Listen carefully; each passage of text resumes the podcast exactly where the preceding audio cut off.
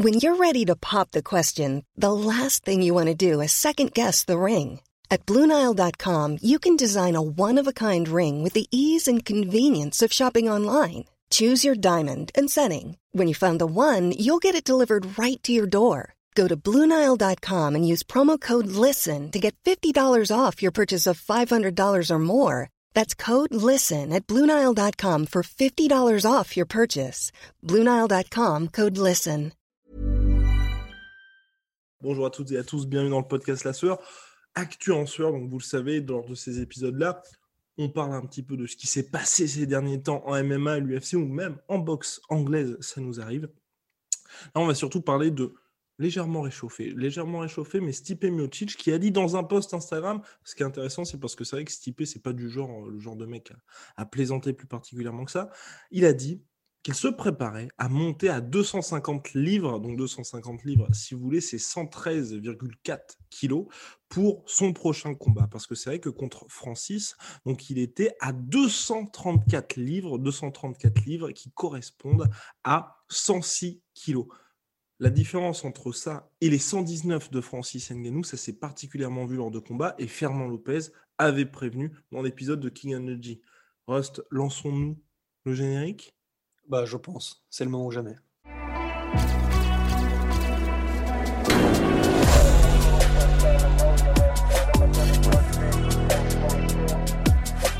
Soit.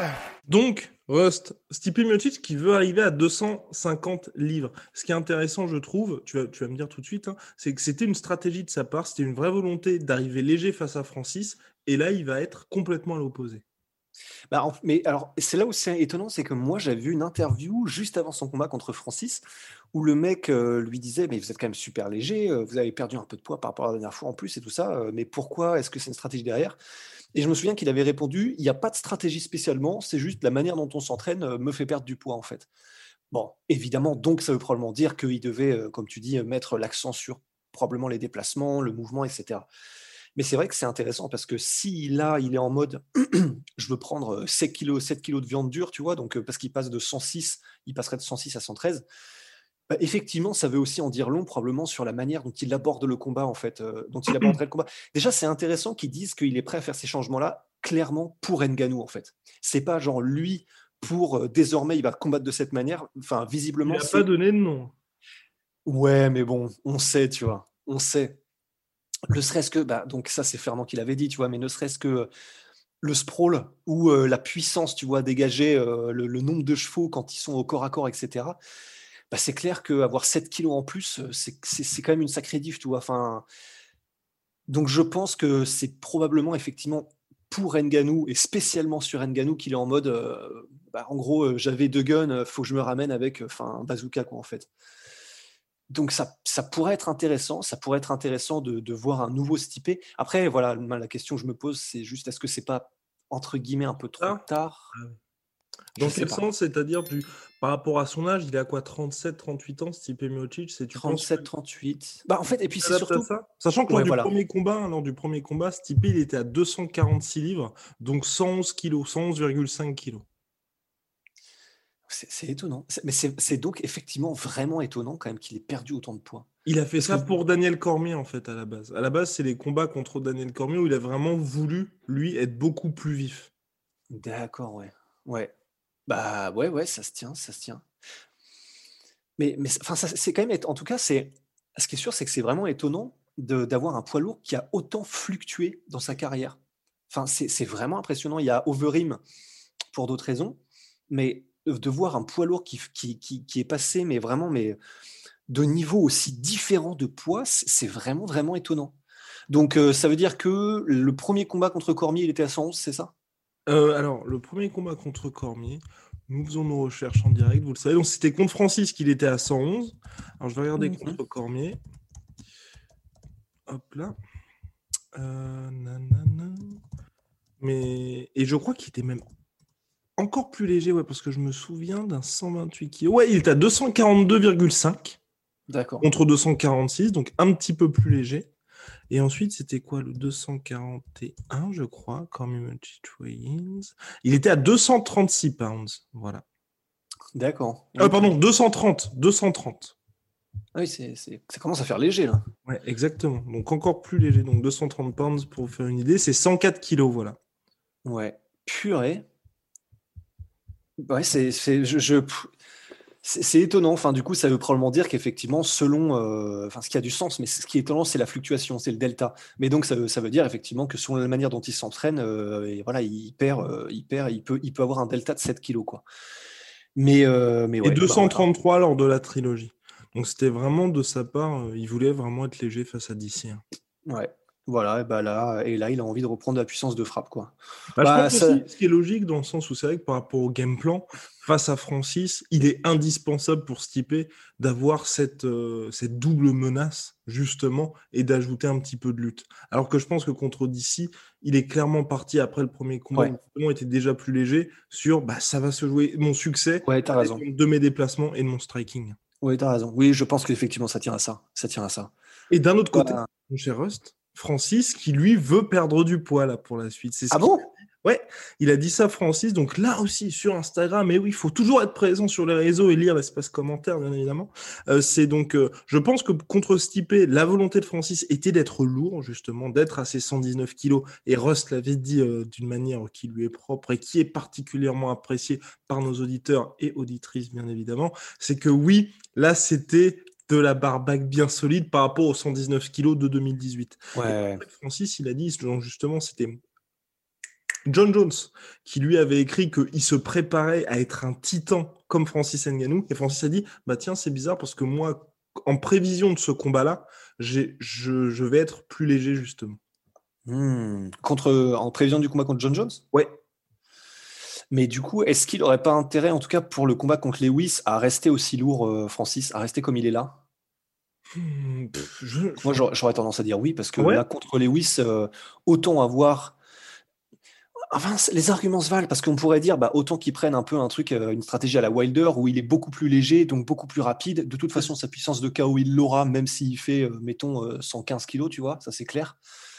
Donc, euh, et puis en plus, Lewis, ça, ce serait très étonnant qu'il fasse de la lutte. Mmh c'est pour ça. Effectivement, non, c'est, t'as raison, c'est vrai. s'il faut perdre du poids, pourquoi pas maintenant pour Lewis en fait. Hein. Ouais. À moins qu'il ait envie de démontrer un truc, genre en mode euh, contre Lewis, je vais arriver, personne ne s'y attend, mais je vais lutter et je vais enfin sortir ce grand on pound, euh, mais tu sais vraiment infernal quoi. Que l'on attend tous, en tout cas, à suivre ce qui est sûr, c'est qu'on se rapproche d'un Francis Ngannou, d'Eric Lewis numéro 2. Euh, mmh. Mon cher Ross, on va passer au sujet suivant? Oui. Allez, on va s'intéresser au, départ de Diego Sanchez de l'UFC. C'est un peu dur ce que je vais dire, malgré tout le respect que j'ai pour Diego Sanchez, mais il était temps. Vraiment, il était temps, tu vois. Et pour le coup, j'ai même pas envie de voir Diego Sanchez dans aucune autre organisation que ce soit. Moi non plus. Là, il a vraiment mérité de prendre sa retraite à la rigueur, tu vois, peut-être des compétitions de grappling, mais vraiment, tu vois que on tourne la page Diego Sanchez à la manière de BJ Penn, où quand, quand l'UFC lui a dit stop, bah, qu'il soit pas allé dans d'autres organisations. Mais c'est encore plus triste avec Diego Sanchez en vrai.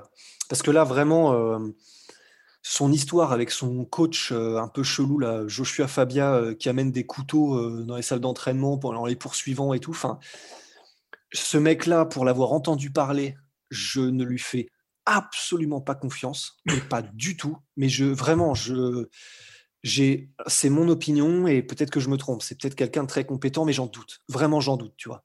en tout cas, en termes de MMA. Mais surtout, vraiment, il y avait un espèce de, il y avait une sensation de le mec est en train mais d'emboucaner, d'embarquer euh, Diego Sanchez dans une espèce de truc un peu secte, euh, un peu chelou. Enfin, on se souvient tous des commentaires, euh, des conseils, tu sais, entre les rounds de Joshua Fabia à Diego Sanchez. Enfin, je sais plus ce qu'il disait, mais des trucs à la con, genre, enfin, je, je, sais même plus, genre, tourne bien autour de lui en faisant des torpilles. Enfin, c'est des trucs, mais des trucs tellement ridicules, tu te dis, mais c'est une blague, c'est pas possible. Il y a même d'ailleurs la team de commentateurs, euh, je sais plus, je, crois que c'était Cormier.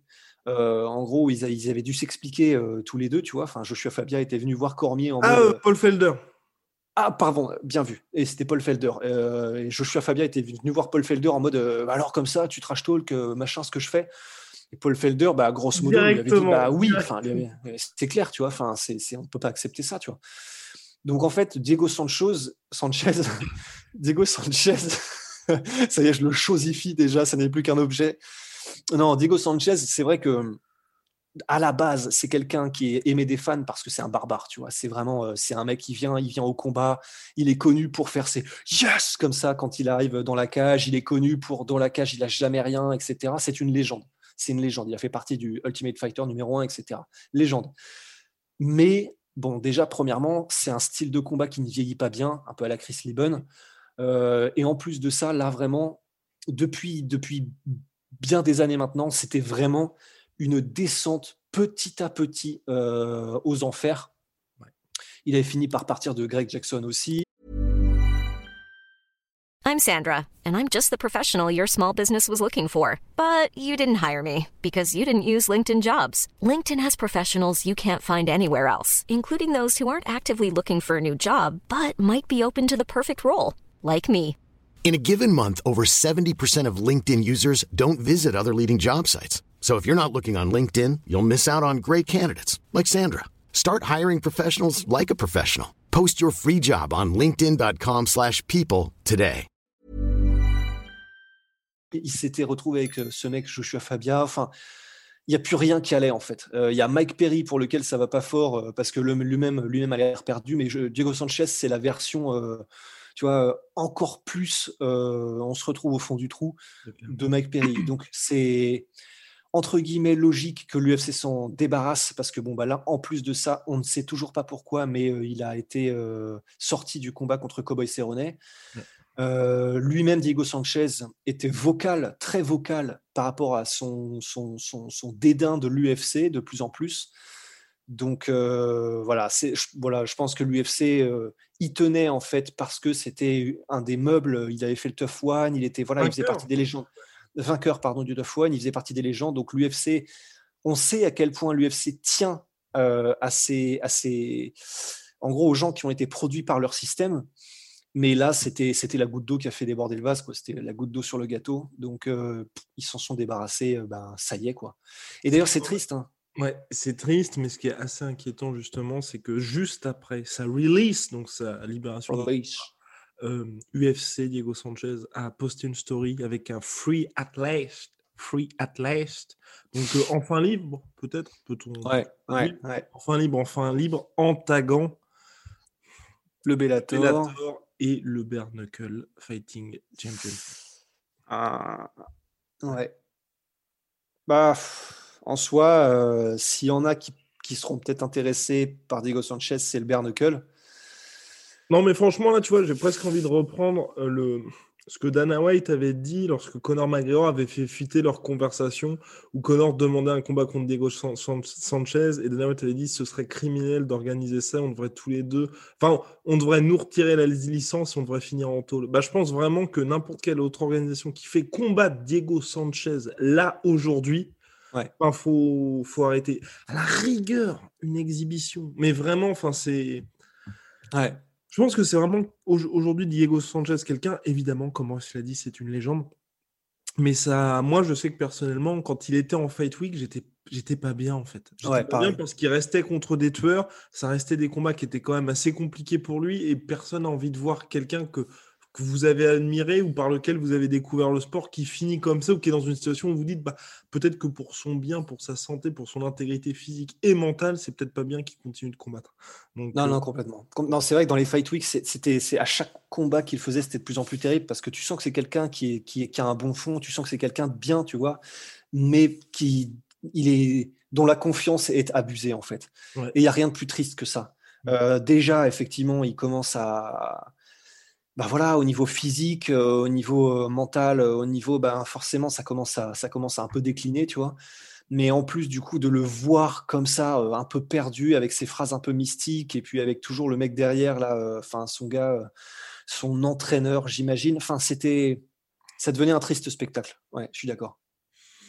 Enfin voilà, donc fin d'un run de 16 ans pour notre 16 ans. 16 ans, 16 ans à l'UFC, assez dingue. Pour notre Ah. cher Diego Sanchez. On va finir par un dernier point, mon cher Host, et pas des moindres. On en parle assez régulièrement. Il y a une organisation qui est particulièrement maudite, malgré toutes leurs bonnes idées. C'est le Bellator. Donc, c'est arrivé avec euh, Aaron Pico, c'est arrivé avec leur pay-per-view. Donc, Aaron Pico, donc, vu comme l'un des grands espoirs de peut-être de tous les temps en MMA, capable, sur le papier en tout cas, de participer au JO en boxe anglaise, mais également en lutte. Il choisit le MMA, il est payé mensuellement par le Bellator. Premier combat, première défaite face à Freeman, qui était certes expérimenté, mais quand même, défaite par étanglement en 26 secondes. Ensuite, leur pay-per-view à New York, tout le monde l'attend, c'est leur deuxième plus gros lancement en pay-per-view, enfin en gros, leur deuxième vrai lancement en pay-per-view après un, pseudo-fail avec, je crois, euh, avec Rampage, avec un combat Matt Mitrion contre Fedor Emelianenko. Matt Mitrion qui se retrouve. Qu'est-ce Je sais même plus ce qu'il a eu. C'était quoi? C'était des caillots dans le. Ouais, un caillot, un caillot de sang, un truc comme ça. bref, voilà. Donc euh, le main event qui n'est plus là.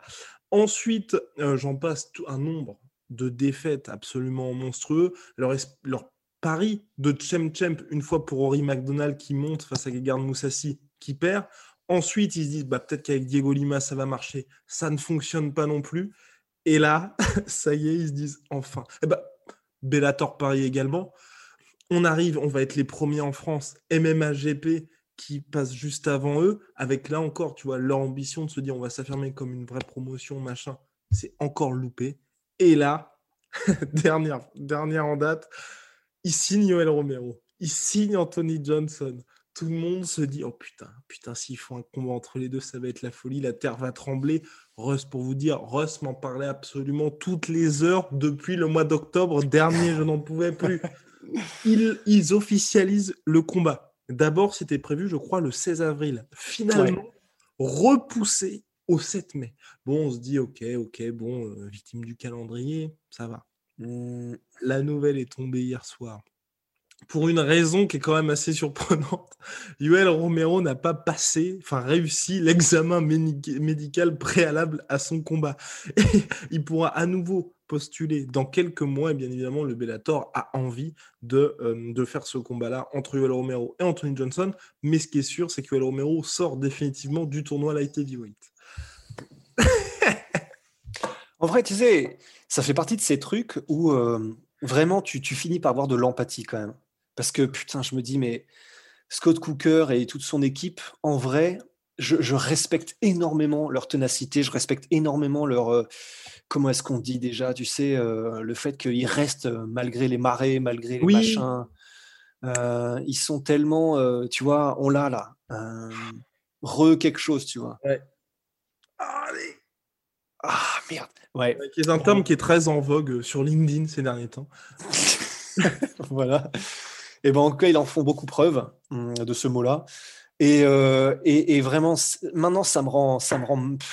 je suis triste en fait. Je suis triste pour eux parce que déjà, premièrement, c'est toujours bien d'avoir euh, des concurrents à l'UFC euh, pour lesquels ça marche, d'avoir des, des, Puis même, je veux dire, humainement, c'est tellement dur de se mettre à leur place en mode tout rate, tout rate tout le temps. C'est horrible. Et du coup, ben voilà, c'est on s'y habitue.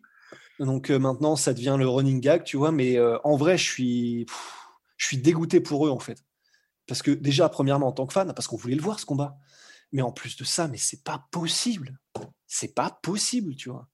Comment tu peux avoir le, mauvais œil à ce point-là, quoi? C'est.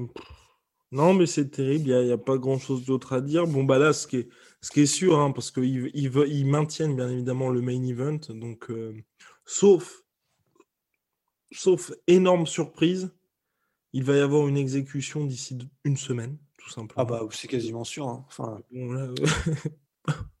Ah, je vois pas qui va prendre Anthony Johnson euh, en deux semaines. Hein. Enfin, personnellement, il faudrait, faudrait, faudrait, nous payer beaucoup, je pense, tu vois. Euh, bah, bah, moi, j'y vais pas. On m'a pas prévenu, mais j'y vais pas. Voilà.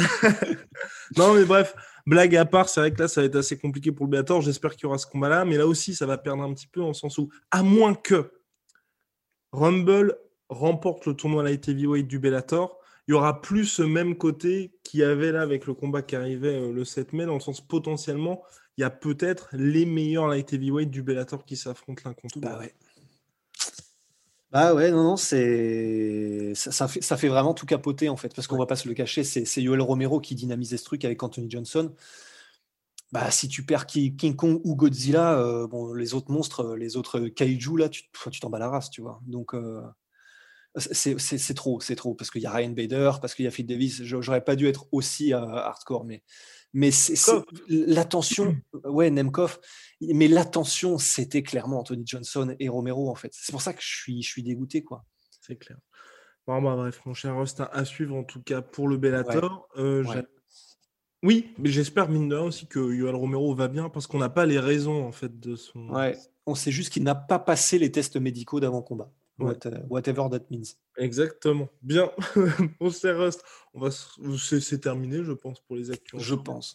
Voilà, Mhm. on va se retrouver très bientôt pour une nouvelle aventure. Un big shout out Shut up. à My Sweet Et Protein. d'ailleurs, je viens de, je viens de bouffer des. Hop, tu vois Oh My Sweet Pea. Oh, c'est le Nuts Mix. C'est les nuts mix et les hot Bex. Ah oui, faut pas. ouais. Voilà. Voilà, parce que My Protein, ce sont des fringues, mais aussi de la bouffe. Des frères. Jusqu'à moins 70% sur tout MyProtein en ce moment, moins 20% en extra avec le code La Sueur. Et sur Venom, donc sponsor de l'UFC et sponsor de La Sueur, moins 10% sur absolument tout. Et du One FC, bien évidemment.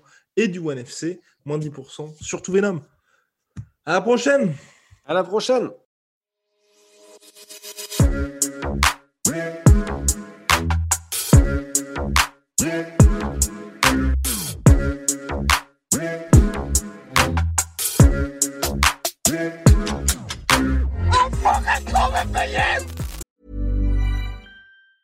Planning for your next trip? Elevate your travel style with Quince. Quince has all the jet setting essentials you'll want for your next getaway, like European linen, premium luggage options, buttery soft Italian leather bags, and so much more. And is all priced at 50 to 80% less than similar brands. Plus, Quince only works with factories that use safe and ethical manufacturing practices. Pack your bags with high-quality essentials you'll be wearing for vacations to come with Quince. Go to quince.com slash pack for free shipping and 365-day returns. Et voilà, c'est la fin de votre épisode du podcast La Sœur. Si ça vous a plu, n'hésitez pas à nous mettre les 5 étoiles sur Apple Podcast ou sur Spotify. Vous pouvez aussi nous laisser un petit commentaire, ça nous aidera beaucoup. Et si vous voulez aller plus loin avec nous, vous tapez La Sueur sur toutes les plateformes ou sur les réseaux sociaux, vous nous trouverez. Et là, vous nous écoutez très certainement en audio. On est aussi en vidéo sur YouTube, mais également sur Snapchat. Là encore, vous tapez La et on sera là. Merci de votre fidélité et à très vite pour de nouvelles aventures.